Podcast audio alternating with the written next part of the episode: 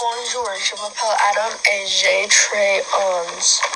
J'adore mes amis, ma famille et jouer à la vidéo.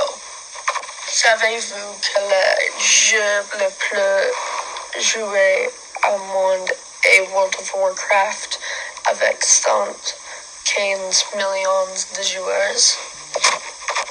C'est beaucoup de monde. Parfois, quand je m'ennuie, je regarde.